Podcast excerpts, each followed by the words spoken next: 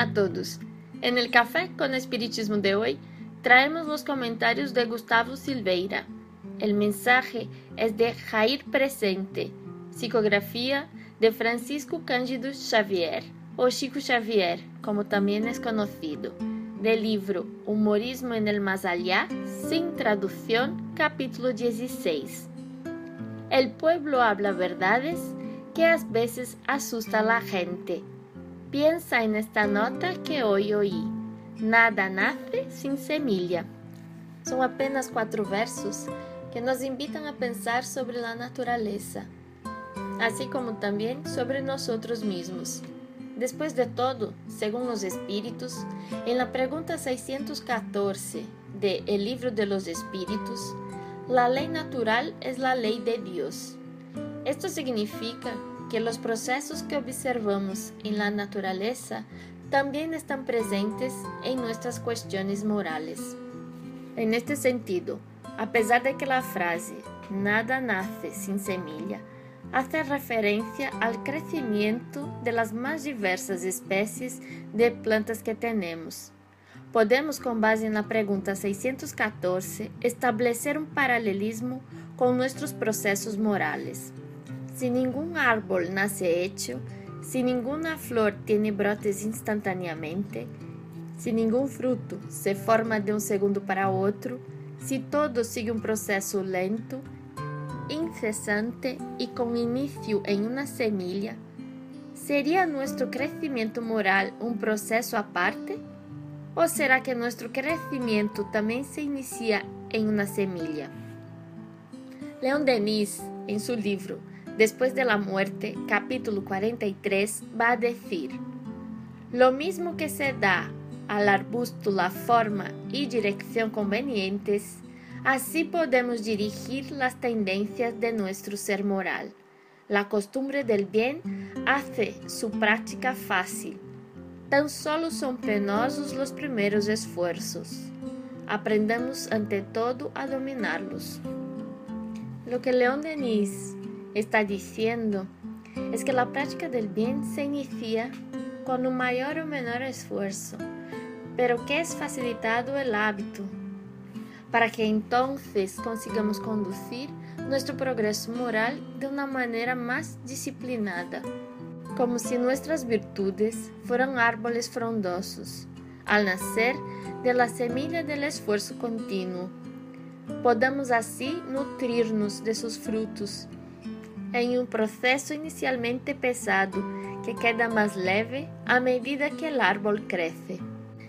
É assim que vamos a entender a pergunta 909 de El Livro de los Espíritos, quando Kardec indaga: El hombre podría, com seus esfuerzos, vencer sempre suas malas pasiones?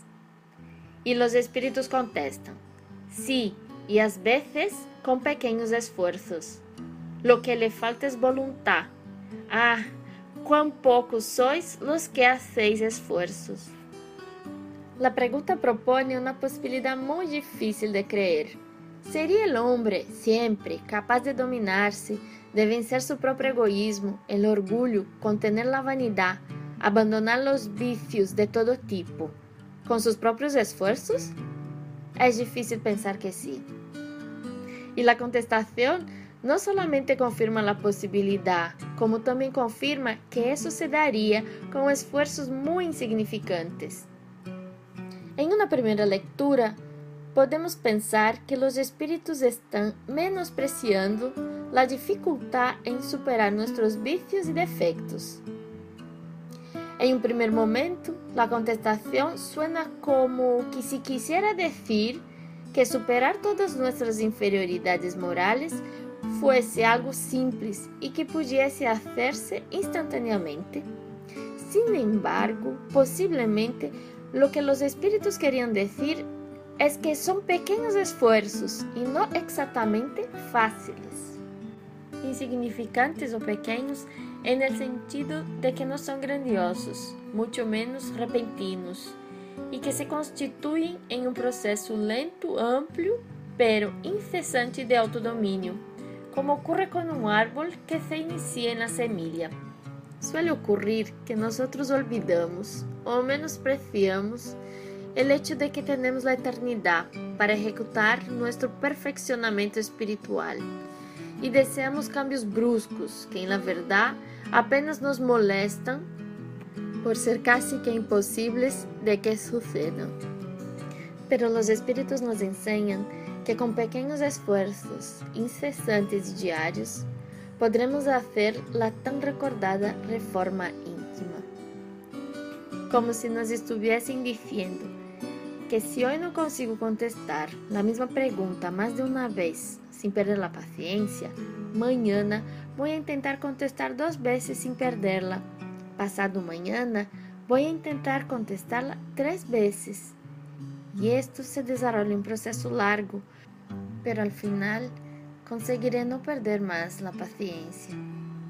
O si hoy soy una persona que por conta propia o por la situación acabo hablando mal de alguien, mañana voy a intentar evitar comenzar el tema.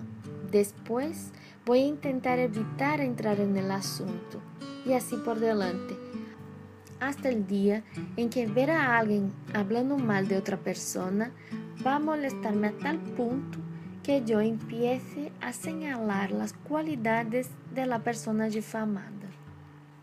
Es aprendiendo a valorar nuestro crecimiento a lo largo del tiempo que tendremos fuerzas para ejecutar esos pequeños esfuerzos en el día a día y nos conducirán a dominar nuestras malas inclinaciones.